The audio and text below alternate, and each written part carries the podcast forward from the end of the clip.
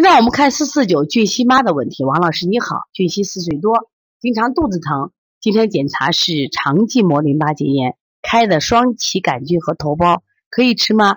头孢肯定不能吃的啊！为什么头孢不能吃？肠系膜淋巴结炎是由这个感冒病毒引起的淋巴结的免疫应答反应。我记得上次我不知道你们听课了没有？我希望我们的公开课你们都学习啊！我专门讲了一个就是腺样体肥大的。在四月二十八号讲的课，专门讲了一个免疫应答反应，就是我们的扁桃体腺样体增大，它实际上是这个免疫器官的就免疫应答反应。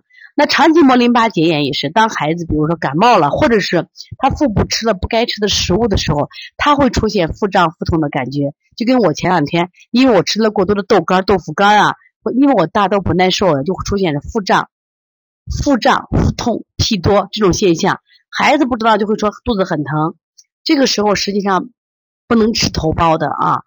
那你可以吃点双歧杆菌，但是双歧杆菌效果好吗？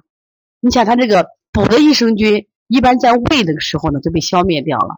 你可以做下一窝蜂，一窝蜂治疗双肠系膜淋巴结效果特别好。第二个让孩子通个便，我觉得肯定是食物出问题了。如果你要是有感冒很明显，你做一下感冒的四大手法。如果是食物，你看一下。一般就是蛋白类的食物出问题，你给停一下就好了。